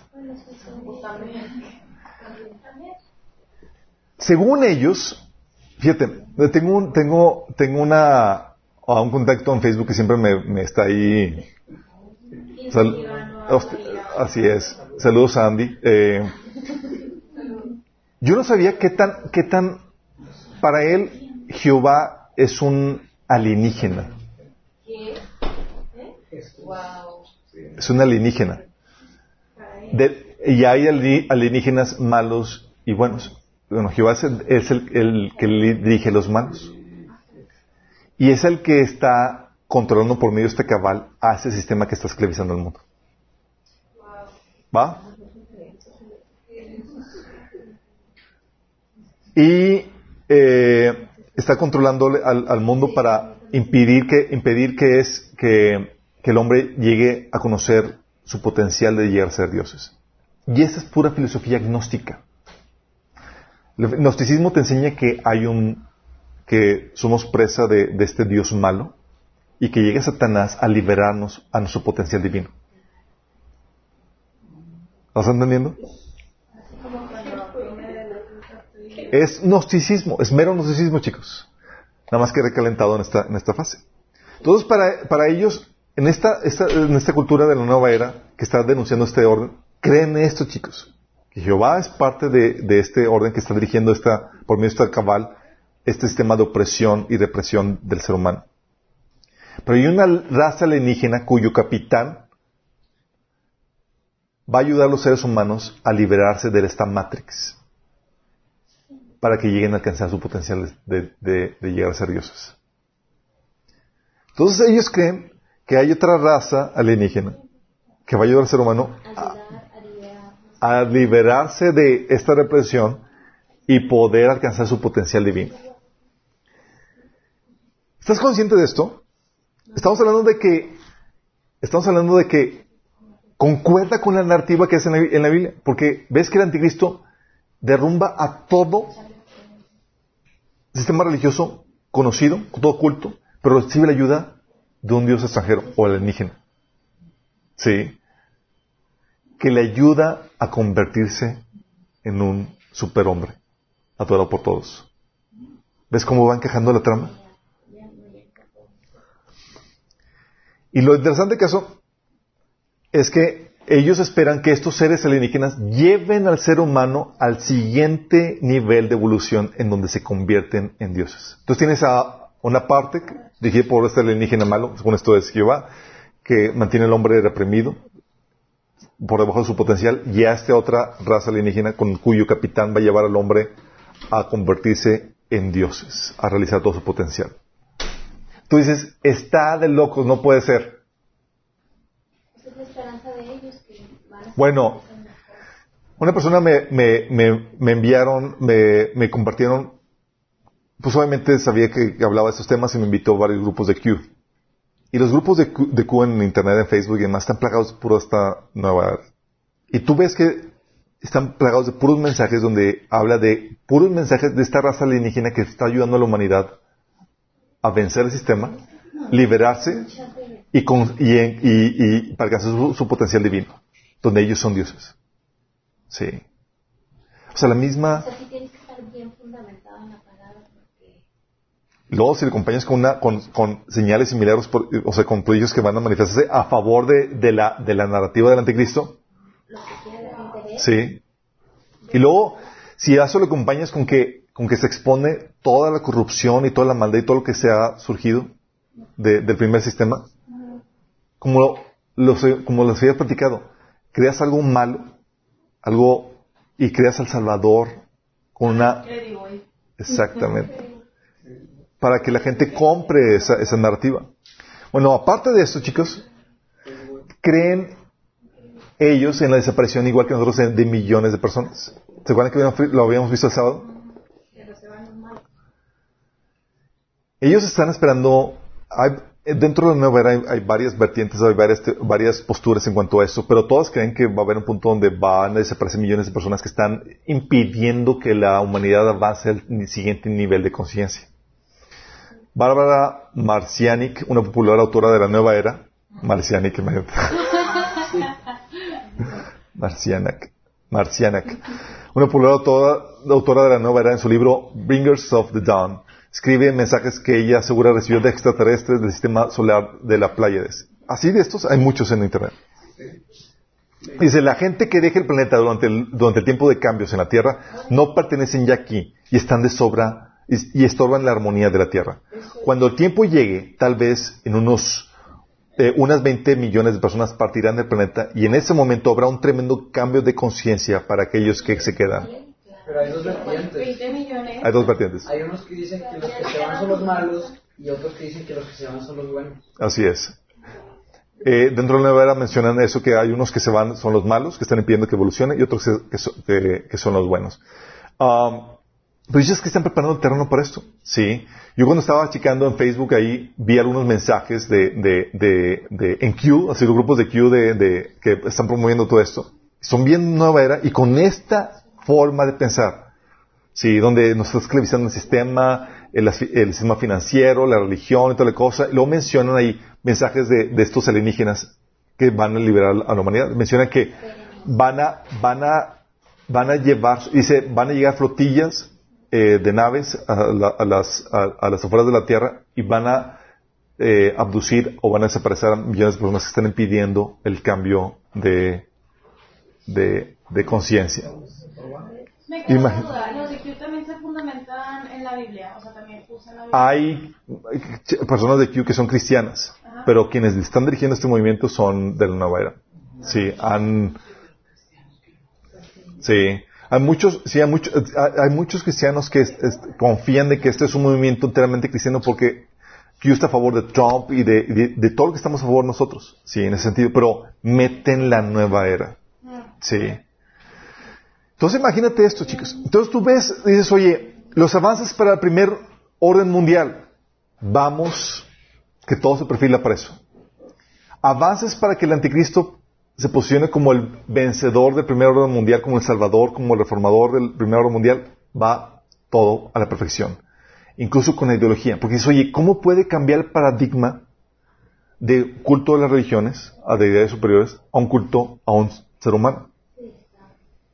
Al menos que se enseñe que tú y yo somos dioses y que vamos a evolucionar para ser dioses. Y siendo el anticristo el primero que evoluciona y se convierte en Dios. Y no solamente se convierte en Dios, sino que se fusiona con la inteligencia artificial para convertirse en un Dios todopoderoso. Cuando ves eso dices, todo cuadra con lo que viene en la Biblia. Porque si no, ¿cómo explicarías ese cambio de culto de religiones, sincretista, ecuménico, a un culto donde se derroga todo eso a favor de un culto a una persona? Sí. Y toda la gente de acuerdo con eso. ¿Estamos conscientes de eso? Por eso, por eso se está construyendo un sistema, el primer orden mundial, que va a ser aborrecible para muchas personas. Y va, eh, para la humanidad, el anticristo va a llegar, así como sucedió con AMLO en México. Se construyó el primer eh, orden, por así decirlo, eh, por el, el PRI el- y Acción Nacional, mucha corrupción, eh, des- despil- despilfarro económico, etcétera, muchas problemáticas en el gobierno, y llega El Salvador porque te promete que va a acabar la corrupción, que va a, venir- va a vencer. Bueno, el mismo paradigma, chicos. Creas el problema y llega el anticristo. Pero son de los mismos. Sí. Son de los mismos. ¿Qué hizo AMLO? Redimió a todos los que se, pasaron a su, a su bando. Y el anticristo va a ser lo mismo. Los reyes que quieran someter, a- órale. Sí, pero ya se creó la estructura. Vamos. Entonces, con este paradigma dices, oh, se entiende muy bien. Entonces, cuaja con todo lo que está sucediendo, chicos, eh, encaja la perfección y podemos ver que ya los inicios de todo esto está comenzando. Lo que no saben la gente es que el anticristo va a surgir de esta resistencia al primer orden mundial. Y muchos lo esperan del primer orden. Por eso el engaño va a ser muy fuerte. Porque si tú ves el primer orden mundial y sabe, y ya dices, es que es el orden del anticristo, el Papa está a cargo de él y toda la cosa, y, los buenos estamos ganando contra ese orden mundial, va a confundir a cualquiera. Y luego ves que este personaje va venciendo, y va escalando y va reformando todo y va liberando a la gente de, de- la gente va a comprar Luego ves cuando, cuando la profecía de que, el eh, de que los ejércitos del Mesías iban a, destruir el sistema del anticristo, ves que los ejércitos de- del falso Cristo destruyen el Vaticano, se están cumpliendo todo a la perfección. ¿Sí vamos entendiendo? Por eso va a estar esto bien engañoso. El anticristo va a salir de, de por atrás, chicos. O- eh, Eso es, me, me, me convirtió un, un episodio cuando vino este um, David Copperfield, no sé si lo llegan a escuchar, que era un mago en los 90 y 80. no sé si todavía sigue vigente, no sé si todavía sigue vivo, pero vino aquí a Monterrey. Entonces él menciona, fíjate, menciona de que eh, fueron al show, eh, él y su esposa, y le dice a su esposa, tú pon atención allá, porque iba a hacer un acto donde iba a desaparecer, sí, de Entonces tú pon atención allá, y él estaba viendo donde menos, donde menos, donde nadie estaba viendo. Él, mientras que su estaba viendo allá, él estaba viendo todos los asientos y, y las puertas y demás, por si había algo. Y mientras que la gente estaba viendo el show con las luces y los, los, eh, los fuegos artificiales y demás que estaba sucediendo donde él desaparece, él ve que sale David Copperfield de por atrás por la puerta. Y él como si nada, parándose y se pone entre las sillas y demás. Y él lo estaba viendo. Pero nadie estaba viendo porque estaba todos viendo el show. Y sale de por atrás y de repente cambian los reflectores y ¡tarán! Y lo mismo va a ser el enemigo. Mientras que todos están acá con el primer orden mundial, el anticristo sale de por acá. Sí. Y no lo veías venir. Y la gente lo va a aceptar como salvador de este horrendo primer orden mundial. Acusado de, de represivo, de totalitario, de, de, todo lo peor. Sí. Y la gente va a comprar la narrativa. No lo saben de eso. Exacto, entonces tiene lógica que crean que es su salvador. Exactamente. ¿Vamos? Lo único que va a salvar a la gente, platicamos el sábado pasado, es un conocimiento de la Biblia. No el conocimiento de que va a surgir un orden mundial. El conocimiento de la Biblia. A advertir a la gente de que va a surgir uno, pero ten cuidado, va a ser engañoso y demás. Porque no solamente va a surgir un este, el anticristo, va a surgir, van a haber muchos falsos cristos que van a surgir. Van a confundir a la gente, va a ser un tiempo de mucha confusión. Y el último, lo único que va a salvar a la gente de toda esa confusión es un conocimiento de la Biblia, para los que se quedan aquí. Porque muchos chicos cristianos que se quedan aquí creen que van a poder reformar el gobierno. Y los que creen que van a poder reformar el gobierno van a comprar, van a, van a encontrar en el anticristo el reformador que estaban buscando.